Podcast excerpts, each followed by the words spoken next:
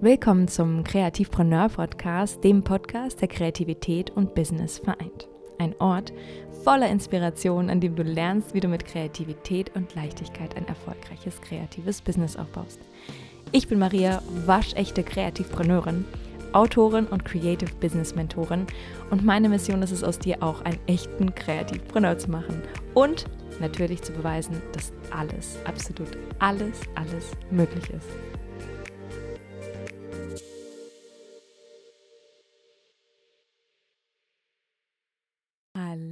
Hallo, und herzlich willkommen zum Kreativpreneur Podcast.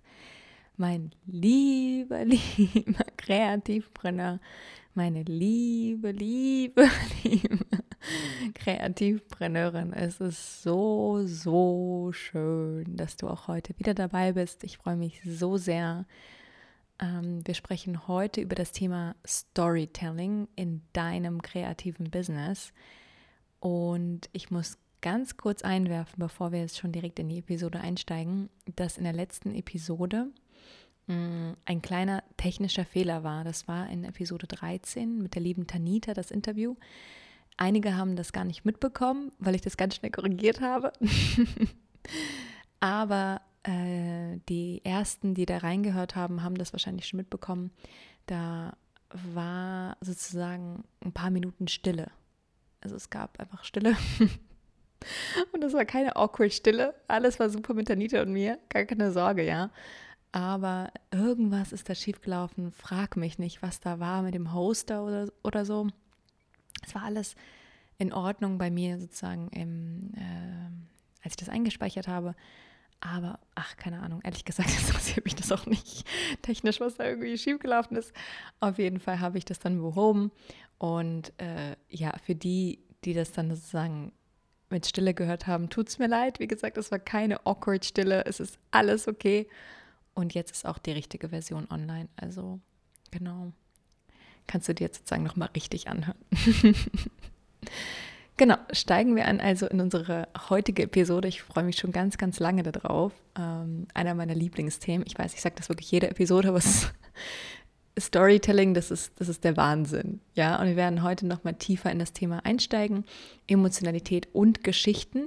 Und wir haben schon in Episode 10 über Branding für Kreative, äh, ja, in der Episode schon das Thema Storytelling ein bisschen angesprochen. Falls du die Episode also noch nicht angehört hast, schadet auf jeden Fall nicht, das zu tun. Aber wir gehen da heute noch mal tiefer drauf ein. Aber ich wäre nicht ich, oder? Wenn ich dich nicht auf die Folter spannen würde und dich äh, ja immer mit meinen Geheimnissen anfangen würde. Das wäre sonst viel zu einfach, oder? Das wäre sonst viel zu einfach. Deswegen lehn dich zurück und lass dich überraschen, ich möchte dir vorher etwas erzählen, denn es geht ja um Storytelling. Kafka, der niemals verheiratet war oder keine Kinder hatte, spazierte mit 40 durch den Berliner Steglitzer Park. Als er an einem Tag auf ein junges Mädchen trifft, die schrecklich weinte. Was ist passiert? fragte er sie. Ich habe meine Puppe verloren. Zusammen machten sie sich auf die Suche. Doch vergeblich. Kafka verabredete sich am nächsten Tag mit ihr, um am nächsten Tag weiterzusuchen. Zu Hause angekommen, erfindet er Kafka eine Geschichte, indem er sich als die Puppe ausgibt und Briefe an das Mädchen schreibt, dass die Puppe lediglich auf Reisen ist.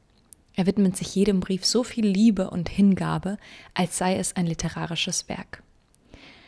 Als die beiden auch am nächsten Tag nicht fündig wurden, übergab Kafka dem Mädchen einen handgeschriebenen Brief, auf dem stand Bitte weine nicht. Ich hungere nach Erfahrungen und bin auf Reise gegangen, um die Welt zu sehen.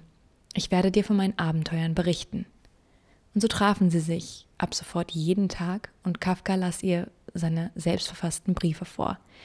Denn das Mädchen wollte mehr von der Puppe und von den Reisen und von ihren Abenteuern hören.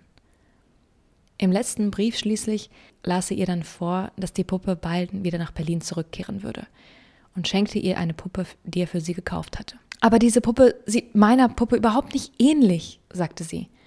Dann las Kafka ihr einen weiteren Brief vor. Meine Reisen haben mich verändert.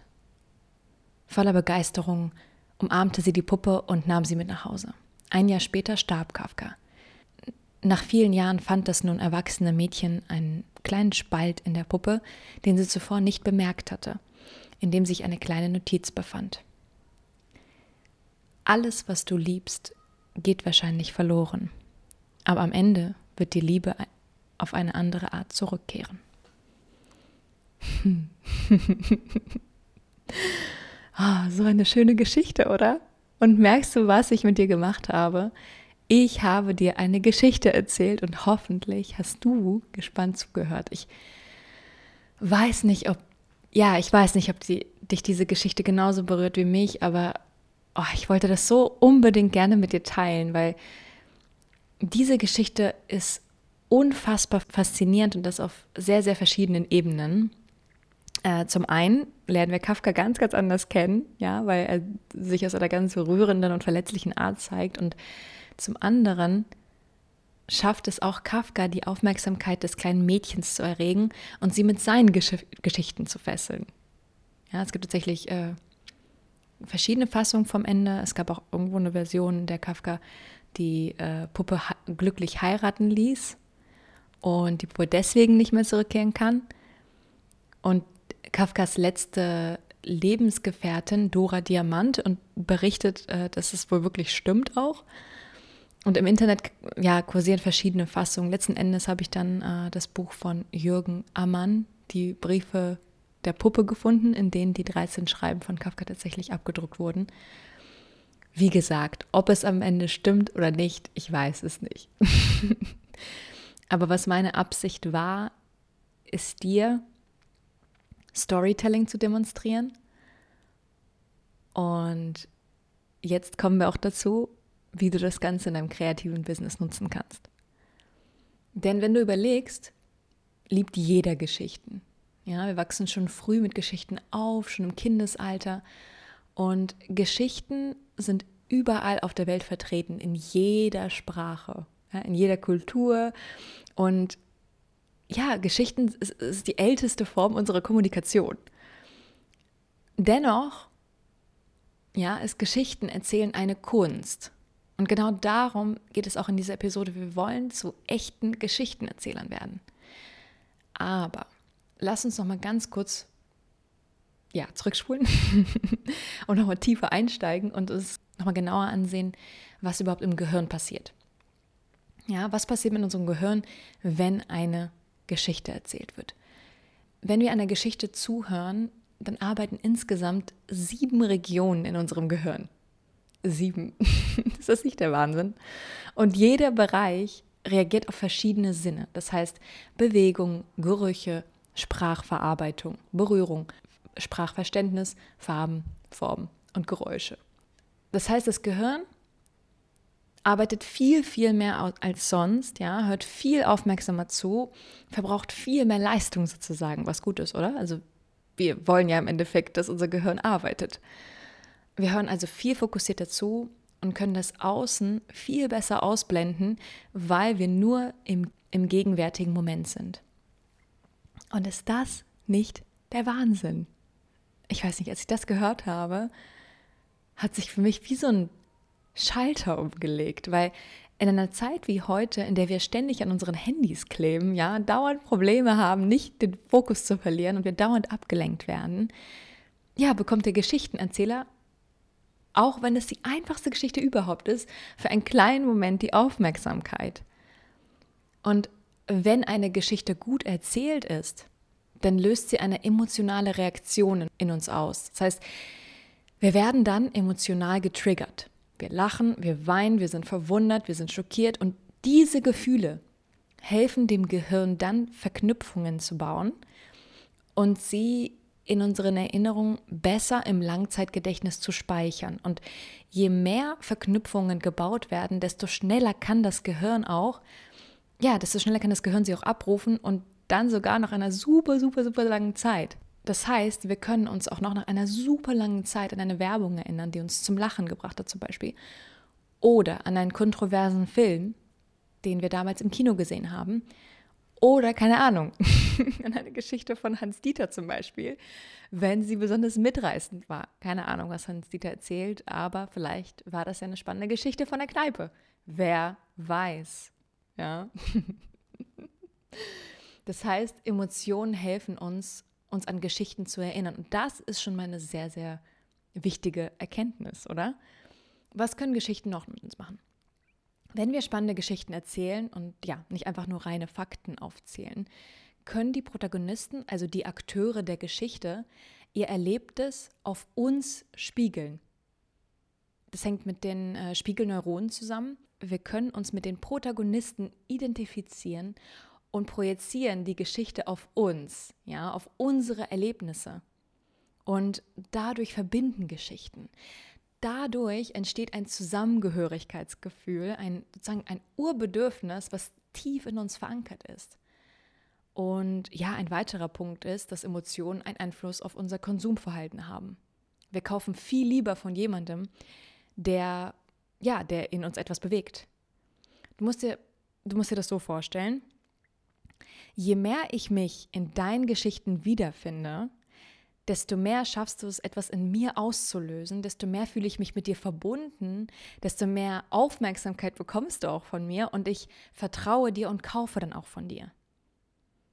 Und natürlich willst du mit deinen Geschichten genau ins Schwarze treffen, weil man sagt nicht umsonst, Words tell, Emotions sell. Und eine Sache ist mir ganz, ganz wichtig zu sagen. Ich bin ein Riesenfan von emotionalem Marketing, von emotionalem Storytelling, aber nur mit Ethik. Ja, deswegen habe ich das Ganze umbenannt in Emotional Aligned Marketing. Also sozusagen, ich liebe das Wort Alignment im Englischen, super schön, weil das sozusagen mit unseren Wertevorstellungen, unseren, ja, der, unserer Ethik vereint sein muss. Also Techniken benutzen, Geschichten erzählen, die den Nutzer nicht erdrücken, anlügen und ihm irgendwelche falschen Versprechen geben, sondern die ehrlich und ethisch vertretbar sind und dem Kunden ja zugutekommen. Und das immer. Und ich versichere dir nämlich, dass aus dieser Intention heraus dein Kunde es auch merkt und ja, das für ihn spürbar sein wird. Es gibt nämlich, ja, es gibt eine Reihe von Manipulationstechniken heutzutage und davon halte ich überhaupt nichts. Ja, ich persönlich erzähle meinem Kunden nur Inhalte und Geschichten, die für ihn wichtig sind, die ihn und sein Business bewegen können und ja, habe klare Botschaften und klare Statements. Denn wenn wir überlegen, wir wollen keine Kunden haben, denen wir uns an den Hals werfen und keine Ahnung, denen alles andrehen und die wir überzeugen müssen, sondern wir wollen Kunden haben, die von sich aus zu uns kommen. Ich gebe dir mal ähm, ein Beispiel. Wir haben jetzt zwei Szenarien und zwei Geschichten. Und bei der einen Geschichte, äh, beziehungsweise bei der, bei der, beim einen Szenario erzählst du deinem Kunden deine echte und authentische Geschichte, in was für einer Form das auch aussehen mag. Und du öffnest die Tür und der Kunde hat immer noch selbst die Freiheit zu entscheiden, ob er drin bleibt oder draus, rausgeht, sozusagen. Aber weil er sich bei dir wohlfühlt, entscheidet er sich dafür reinzukommen. Vielleicht liegt es daran, dass er deine Geschichte toll fand, dass er sich in dir wiederfand, dich sympathisch fand, keine Ahnung, dass er Ambiente toll findet, weil es bei dir gemütlich ist. keine Ahnung. Und bei dem zweiten Szenario, ja, sind wir auf dem Markt totale Reizüberflutung und dieses Mal kämpfst du mit voller Kraft, mit jedem Mittel sozusagen um die Aufmerksamkeit deines Kunden. Und du erzählst ihm eine Hollywood-reife Geschichte, dichtest ihm hier und da irgendwas dazu und kämpfst gegen die anderen an, äh, wirst lauter und du drängst ihn da förmlich schon rein. Verstehst du, was ich meine? So dieses typische Kauf jetzt, hier, sofort. Und du bringst den Kunden vielleicht zum Kaufen, aber es sind dann im Endeffekt leere Versprechen und ja, es wird nicht gut ausgehen, weil er natürlich total unzufrieden sein wird und sehr, sehr enttäuscht am Ende. Deswegen, ich bin ein großer Befürworter von Storytelling, aber das auch nur in deinem, in, in Verbindung mit Marketing zu nutzen, aber nur und nur mit guten Absichten. Das heißt, keine Lügen, keine falschen Versprechen und von diesem immer nehmen, nehmen, nehmen ins Geben zu kommen. Und deswegen wird in dem in, wird die Beziehung zu unserem Kunden in dem ersten Szenario zum Beispiel langanhaltender sein, weil er etwas Positives mit uns verbindet. Wenn wir also lernen, zu unserer Zielgruppe, zu unseren Traumkunden zu sprechen, ihnen ehrliche Geschichten zu erzählen und sie in unseren Bann zu ziehen, haben sie nicht nur eine Loyalität zu dir, sondern auch zu deiner Brand. Wir stärken also deine Kundenbindung. Und wenn wir anfangen, Geschichten zu erzählen, können wir sie auch in unserem Business nutzen und sie mit unserem Service, unserem Produkt verbinden. Versuche also ein emotionales Erlebnis für deine Kunden zu kreieren, eine emotionale Reise. Ja. Und wir wissen jetzt also, wie wir Geschichten erzählen sollen, was in uns vorgeht. Aber was erzählen wir nun? wie verknüpfen wir Geschichten mit deiner Brand als Kreativer? Zum Beispiel nehmen wir an, du möchtest jetzt deine Brand Story erzählen. Ja, das ist das perfekte, das ist eigentlich die perfekte Möglichkeit, um eine richtig starke, tolle Geschichte zu erzählen. Zunächst musst du dir Fragen stellen, hast du eine besondere Geschichte, eine Markengeschichte? Hast du eine spannende Geschichte, die dich kennzeichnet oder ausmacht? Hast du irgendwelche Anekdoten parat oder Witze?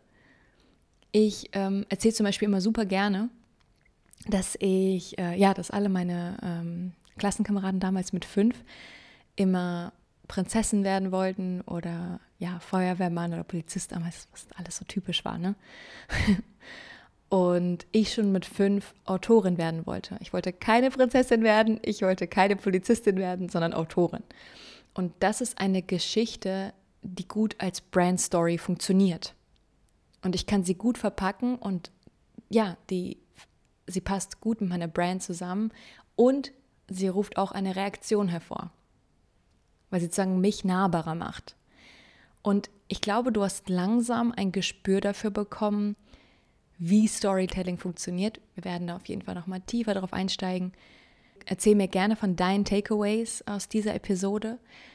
Ähm, erzähl mir gerne, ob du dir mehr von solchen Formaten wünschst. Ich würde mich total freuen, äh, von dir zu hören unter dem aktuellen Instagram-Post. Ansonsten, ja, freue ich mich auf jeden Fall, wenn du nächste Woche wieder dabei bist zu einer neuen Folge von Kreativpreneur. Und ich darf noch bekannt geben, eine kleine Überraschung. Ich freue mich schon so sehr, das anzukündigen. Am Dienstag wird es eine Sonderepisode, eine Special-Episode geben, weil ich mich wieder so, ja, ich bin wieder so risky und wage mich mit neuen Experimenten. Und genau, probiere jetzt einfach mehrere Formate aus. Äh, dieses Mal wird es etwas praktischer werden. Das heißt, äh, schau einfach, ob es dir gefällt. Diesen Dienstag, genau, trage es dir in den Kalender ein. äh, dann gibt es ein Special. Und ansonsten hören wir uns äh, wie immer am Freitag wieder. Ich wünsche dir eine wunderschöne Woche. Ja. Hab eine tolle Zeit bis dahin und bis dann. Ciao, ciao.